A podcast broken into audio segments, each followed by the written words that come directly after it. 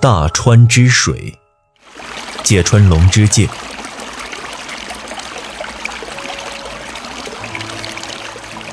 我出生于大川端附近的一条街上，走出家门，穿过米珠复荫、黑墙皮连的横往小路，便来到立有上百根桩子的河边，眼前顿时展现一条宽阔的大河。从小学到中学毕业，几乎天天都望见这条河。那水，那船，那桥。那沙洲，还有那些生于斯、长于斯的人，每日忙忙碌碌的生活。盛夏的午后，踩着灼热的河沙，下河学游泳，不意中河水的气息扑鼻而来。这种种，现在回忆起来，那份亲切之感似乎与时俱增。对那条河。何以如此钟爱呢？难道说是那一川暖融融的浊水引起无限的怀念之情？就连自己也有点说不清。反正往昔每见大川之水，便会莫名的想流泪，升起一种难以言表的慰安与寂寥。我的心绪，好似远离寄身的世界。沉浸在亲切的思慕与怀恋的天地之中，怀着这样的心境，未能咂摸这一慰安与寂寥的况味，才尤爱大川之水。那银灰色的雾霭，绿油油的河水，隐隐然犹如一声长叹的汽笛声，以及运煤船上茶褐色的三角帆。一切的一切都会引起不绝如缕的哀愁。河上风光如许，使自己那颗童稚的心，宛如岸边的柳叶，颤动不已。三年来，位于郊外的杂树林内，浓荫覆盖的书斋里，我陶然于平静的读书三昧。尽管如此，我仍不能忘情于大川之水。一个月里总要去眺望两三次。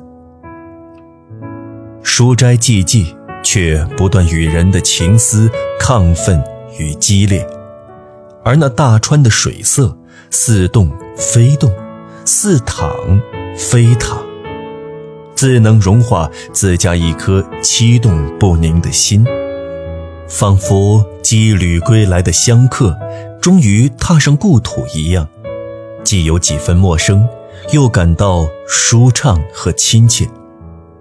因这大川之水，自己的情感才得以恢复本来的纯净。不知有过多少次，见绿水之滨的杨槐，在初夏和风的吹拂中，白花纷纷散落。不知有过多少次，在多雾的十一月的夜半，听见群鸟在幽暗的河面上瑟瑟啼叫。所见所闻的这一切，无不使我对大川增加新的眷恋，如同少年的心，像夏日河面上黑蜻蜓的翅羽一般易于震动，不由得要睁大一双惊异的眸子。游当夜里，在撒网后的渔船上，依傍船舷，凝视黑幽幽的大河无声的流淌，感到飘散在夜空与水汽中的死亡气息，自己受着寂寞的煎迫，是何等的孤单无助。每当遥望大川的流水，不禁想起意大利的邓南遮。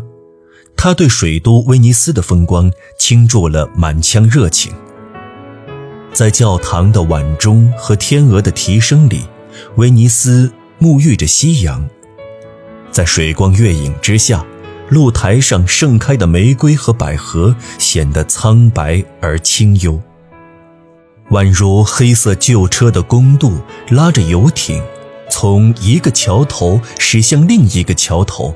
犹如驶入了梦境，与我引起深切的共鸣，仿佛是一个新发现。受大川之水抚育的沿岸街区，对我来说都是难以忘怀、倍感亲切的。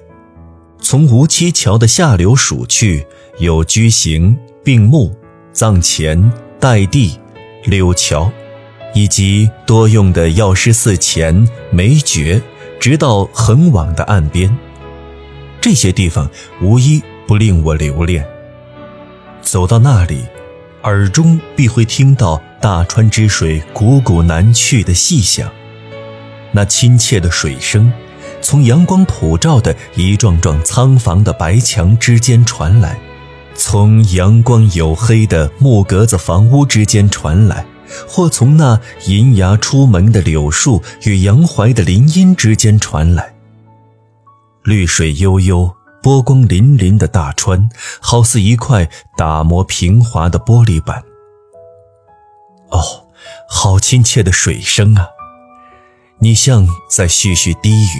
又好似撒泼使性儿，河水绿的像榨出的草汁儿，不分昼夜，冲洗着两岸的石堤。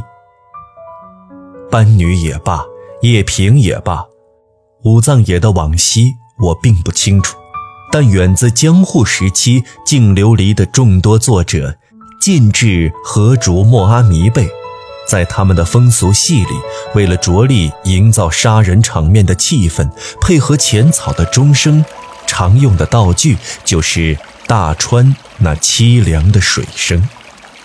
十六夜与清新双双投河的时候，袁之成对女乞丐阿古雨一见钟情的时候，或是补锅匠松五郎挑着担子走过两国桥的时候，大川之水。如同今天一样，在客栈前的渡口，在岸边的青芦和小舟的舷旁，源源流过，喃喃细语。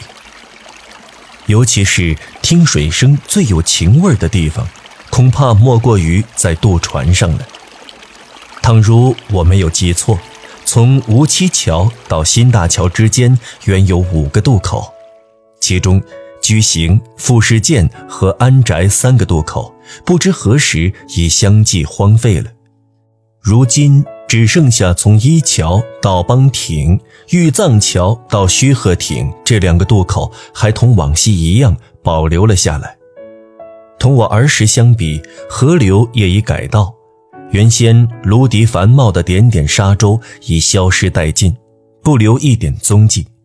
唯有这两个渡口。一样的前底小舟，一样的船头老渡工，每日不知要横渡几次这一川绿水，水绿的像岸边的柳叶。即使无事，我也时常去乘乘这渡船，随着水波的荡漾，恍如置身摇篮里那么惬意。特别是天时愈晚，愈能体味到船上。那种寂寥与慰藉的情致。低低的船舷外，便是柔滑的绿水，泛出如青铜一般凝重的光。宽阔的河面一览无余，直到新大桥远远横在前面，好像要拦住去处。暮色中，两岸人家是一色的灰蒙蒙。在雾霭中，只有映在纸拉门上的昏昏灯火浮现。涨潮时分，难得有一两只大舢板，半挂着灰不溜秋的风帆，溯流而上，而且船上悄无声息，连有无舵工都不清楚。面对这静静的船帆，嗅着绿波缓流的水味，我总是。无言以对，那种感触就像读霍夫曼斯塔尔的往事诗一样，有种无可名状的凄凉寂寞。尤其是我不能不觉察到，自家心中情绪之流的低吟浅唱，已与雾霭之下悠悠的大川之水交相共鸣，合成一个旋律。然而。使我着迷的不单是大川的水声，依我说，大川之水还别具一种别处难见的柔滑而温文的光彩。拿海水来说，色如碧玉，绿的过于浓重；而大川上游那儿根本分不出潮涨潮落，翡翠般的水色又嫌太清太淡。唯有流经平原的大川之水，融进了淡水和潮水，在清冷的绿色中揉杂着浑浊与温暖的黄色，有种似通人性的亲切感和人情味儿。就这个意义上而言，大川处处显得有情有义，令人眷恋不已。尤其流经的多为赭红黏土的关东平原，又静静地穿过东京这座大都市，所以尽管水色浑浊，波纹叠起，像个难伺候、爱抱怨的犹太老头，可是毕竟与人以庄重、沉稳、亲切、舒适的感觉。况且，虽说同样是流经城市。或许因为大川同神秘之极的大海不断流通的缘故吧，所以绝没有用以沟通河流的人工取水那么暗淡，那么昏沉。在人的感觉上，大川总是那么生气勃勃，奔流不息。然而，大川奔流的前方是无极无终、不可思议的永恒。在吴七桥、旧桥和两国桥之间，水绿的如香油一般，浸着花岗岩和巨大的砖砌桥墩，那份欢快自是不用提了。河岸近处，水光映照着客栈门前白色的纸罩方灯，映照着银叶翩翩的柳树。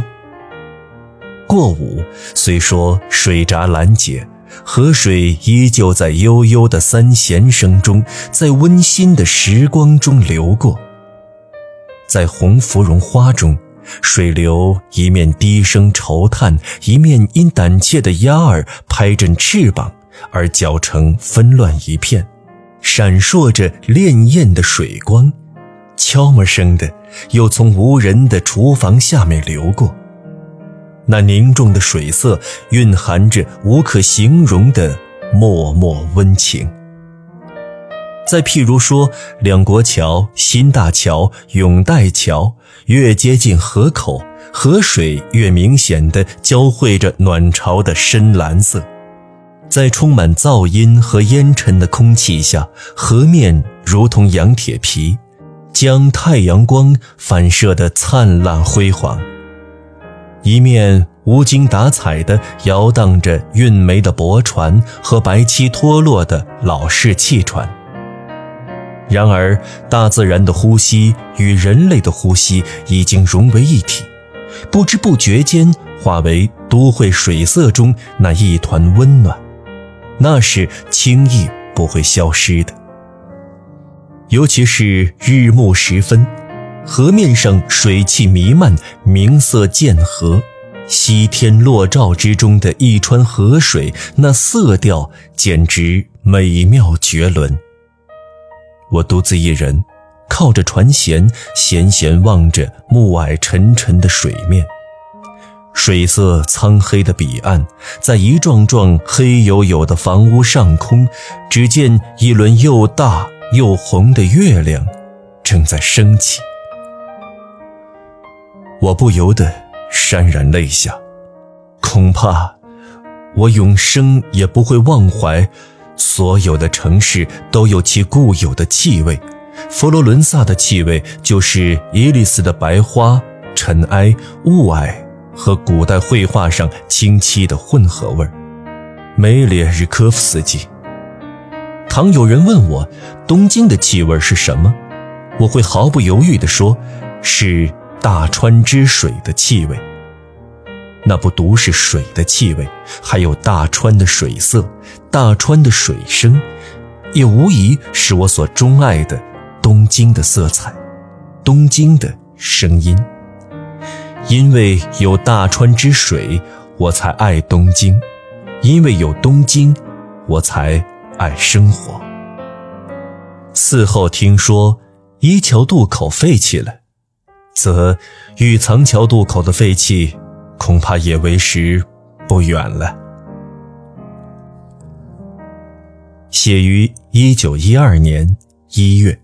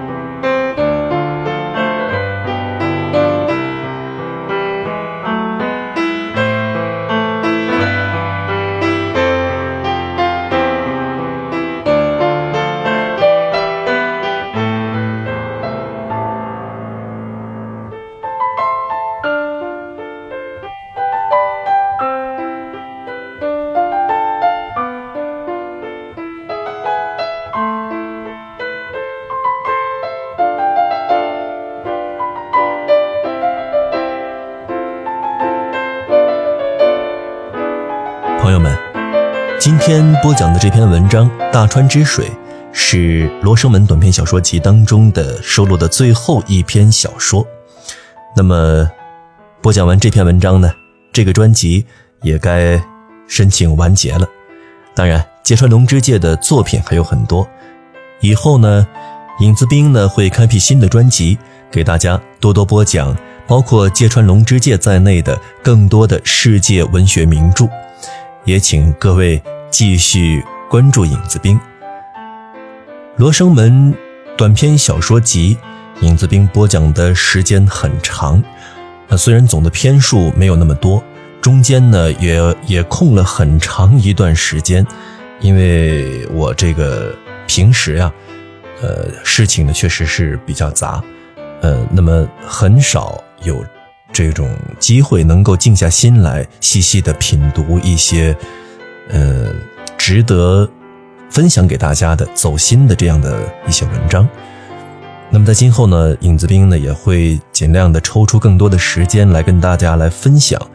在这里呢，影子兵也非常非常的感谢各位长期以来不离不弃对影子兵的大力的支持和帮助，谢谢各位。各位呢，可以在百度上搜索“有声主播影子兵”这几个字儿，直接呢可以搜索得到影子兵的新浪微博，呃，还有影子兵的个人主页，呃，尤其是在个人主页上面呢，有影子兵的几乎是所有的作品，呃，当然是作品链接，呃，也可以在微信上搜索“影子兵”啊，找到我的微信公众号，可以与我取得及时的联系、沟通、互动。好，再次谢谢大家，有缘我们再见。